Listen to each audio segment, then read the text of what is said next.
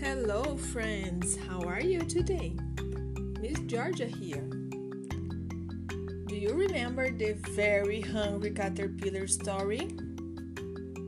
This week, all of our activities is about the very hungry caterpillar.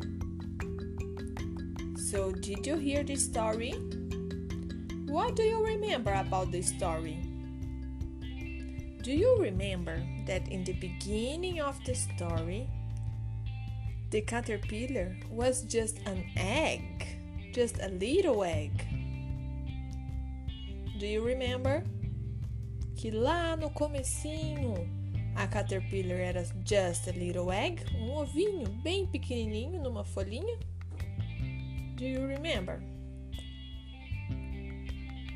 And today we have an activity about the eggs in the leaf. We have to make a lot of eggs to put on the leaves. What do you think about it? Na nossa folhinha que tem um monte de folhas desenhadas, nós vamos colar alguns ovinhos.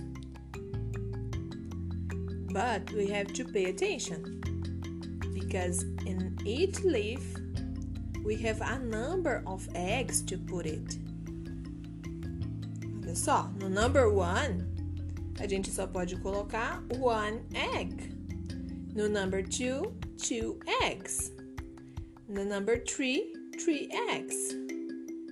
And number four, four eggs. And number five, five eggs. And number six, six eggs. To make the eggs, we are going to pick up the paper, the white paper that we have, and we are going to cut just a little piece and make a bow with it. Can you do this? Wow, it really looks like an egg. So, in the first leaf, just one egg. So, you can glue just one egg. You can do it. 1 from 1 to 6. Very good. I want to see your job. What did you do? That's great.